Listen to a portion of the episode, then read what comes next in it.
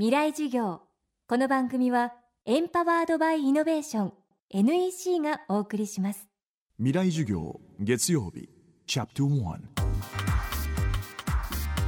東日本大震災から今日で2年8ヶ月。復興への取り組みが続く中震災の記憶をとどめる建造物震災遺構をめぐって今被災地が揺れています。遺跡や遺品の意に構えると書く震災遺構について伺ったのは東北大学大学院工学研究科教授五十嵐太郎さん。建築の歴史が専門の五十嵐さんは東北の被災地にもたびたび足を運び震災遺構について発言してきました。未来事業1時間目。テーマは震災遺構とは何か。震災以降、まあ、言葉は聞き慣れないですが今回東日本大震災の後、えーまあ、よく使われるように、えー、なって、まあえー、あえて定義するなら、えーまあ、震災あるいはそれに伴って引き起こされた津波の、まあ、被災を受けた建物全般を、まあ、指すということになると思います。えーまあ、直接震災そのものの移行っていう意味では、まあ、日本だと阪神・淡路大震災1995年ありましたが、えーまあ、あんまり実は残ってなくて、えーと、その中でも、えー、例えば神戸のメリケンパークの鳩場のところで、まあ、ちょっと崩れたまんま水に半分水没している部分が本当にごくわずかだけど、まあ、残されてるっていうのはありますしあとまあ世界だとイタリアのジベリーナっていう、まあ、ちっちゃな町なんですけど60年代に、えーまあ、地震があって、まあ、町が、破壊された後丸ごと、まあ、全員、えー、町ごと、まあ、新しいところに移住したので、えーまあ、残された、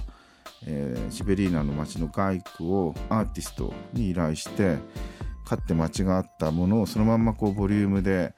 えー、作った、まあ、一種のランドアートですね、えー、そういったものに、えー、変えてしまった非常に珍しい事例もあります。あと、まあ、比較的最近だと中国の、えーと、四川大地震があった後これかなり早い時期にもえー、政府が決定して、えー、ここはもう、えー、なんていうのかな破壊された瓦礫は除去しないもう復興しないともエリアごと決めて、まあ、一種の観光もできるような場所として、開放されてるっていうのも、えー、あるので震災に関係する意向としてはそんなようなものがあります。まあ、よく比較されるあの広島の原爆ドームはものとして、えー、残るっていう意味では、えー、意味があります広島は今あの普通にも復興してあの現代都市になっていますが街の中心部に原爆ドームが、まあ、残されていることによってえーまあ、かって、えー、戦争があって、まあ、原爆が落ちたということを、まあ、物理的に伝えてるんですよね。で、まあ、実際それがまた世界遺産になったり、えーまあ、観光地としても、まあ、広島に来たらほとんどの人が多分見るであろう場所になってるわけで、まあ、震災以降っていうのは将来的に長く残ると、まあ、そういった意味を、えー、持ちうると、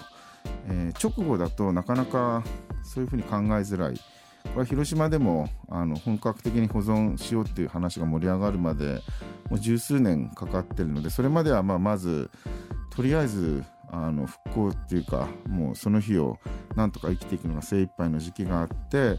まあ、解体されそうになって残そうっていう運動が起きて今残しているのであの現在の状態になっているんですよね。で、まあ、同じように考えるとあの今回東日本大震災の後の震災以降については本当はもうちょっと時間があった方がよくってまだ東日本大震災起きてからまだ2年半ぐらいしか経ってないのでこんな早い段階にもう残すか残さないかっていうことの決断を迫られてるっていうのは少なくともあの広島に比べると、えー、相当早い時期に決めろって言われてるんですよね。だから、えー、もう少し時間が経てばそのことについてあのもう少し引いた視線で考えることができると思うんですけどもあの今すぐ決めて今すぐお金をかけてっていうことをものすごい請求にあの要求されてる感じがしますね。未来事業。明日も東北大学大学院教授五十嵐太郎さんの授業をお届けします。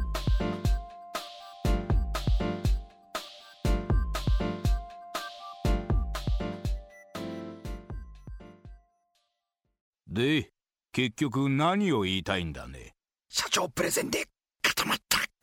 スキルアップの必要性を感じたら NEC のビジネス情報サイト「ウィズダムにアクセス。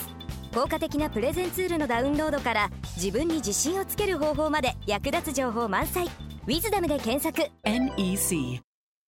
未来授業。この番組はエンパワードバイイノベーション NEC がお送りしました